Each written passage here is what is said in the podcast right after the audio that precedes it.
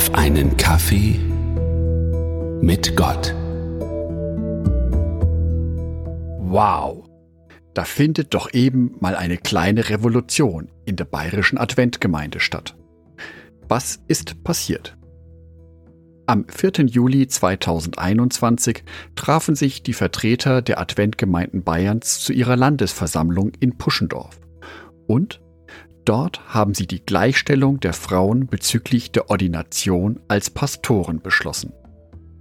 In der weltweiten Adventgemeinde wird seit 2010 darüber diskutiert, ob Frauen als Pastorinnen ordiniert werden können.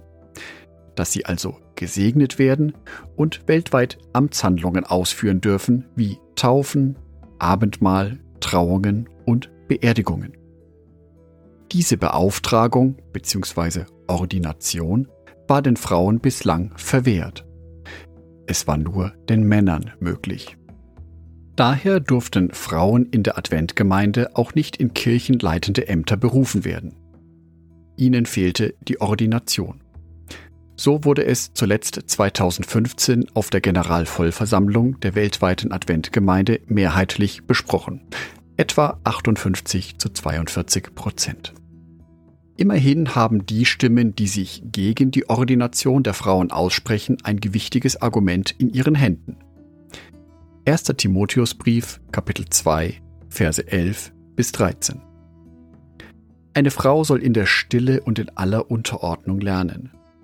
Ich erlaube der Frau nicht zu lehren oder über den Mann zu herrschen. Sie soll sich still zurückhalten. Denn Gott schuf zuerst Adam und dann Eva.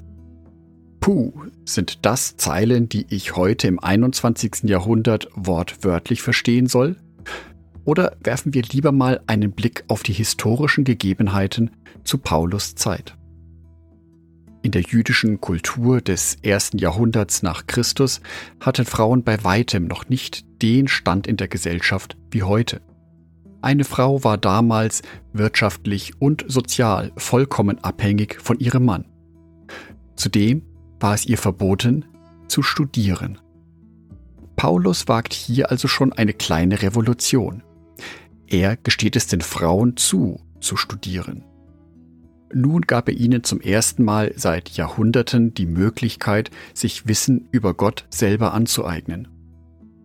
Wenn es nur wie ein kleiner vermeintlicher Schritt aussieht, Paulus rüttelte dennoch am Patriarchat. Zudem sind von Paulus auch andere Verse erhalten geblieben. Galaterbrief Kapitel 3 Vers 28 Nun gibt es nicht mehr Juden oder Nichtjuden, Sklaven oder Freie, Männer oder Frauen? Denn ihr seid alle gleich. Ihr seid eins in Jesus Christus. Dieser Bibelvers drückt es genau aus. Wir sind zwar unterschiedlich in unserer Kultur, Hautfarbe, Frisur, vom Geschlecht her, aber vor Jesus Christus, vor Gott, sind wir alle gleich. Andersartig, aber gleichwertig. Von daher ist es auch nachvollziehbar, Gemeindeaufgaben und Verantwortlichkeiten gleich zu verteilen. Den Frauen also die gleichen Rechte zu geben, wie Männer sie schon seit Jahrhunderten haben. Bei diesem Thema wird zudem deutlich, wie stark kulturelle Einflüsse auf unser Glaubensbild sind, auf die Art und Weise, wie wir glauben und was wir glauben. Beschlüsse einer Ortsgemeinde, einer Vereinigung und selbst der weltweiten Kirchenleitung haben da eine Signalwirkung. Aber das tägliche Handeln muss in den Köpfen der einzelnen Gläubigen ankommen. Und das kann noch ein schwerer Kampf werden.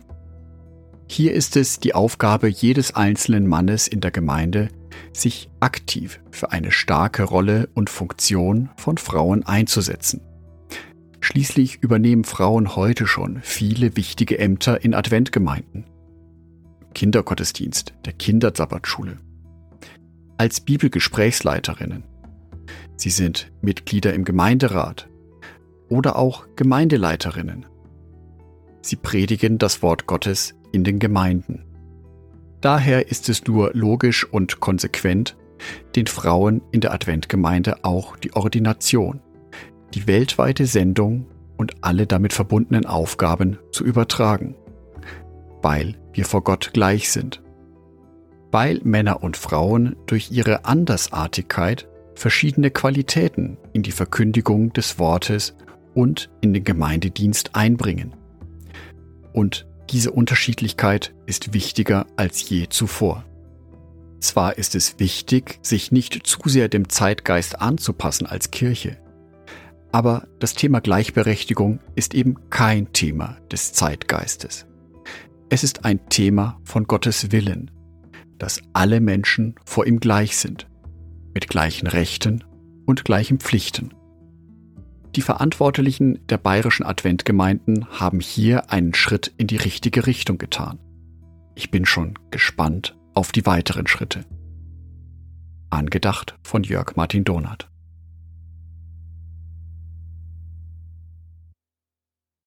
Ein herzliches Dankeschön an alle meine Patreons, die es mir ermöglichen, weiterhin den Podcast auf einen Kaffee mit Gott zu produzieren.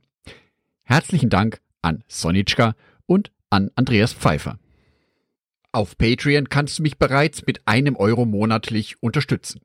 Oder du lässt mir ein paar Sterne da.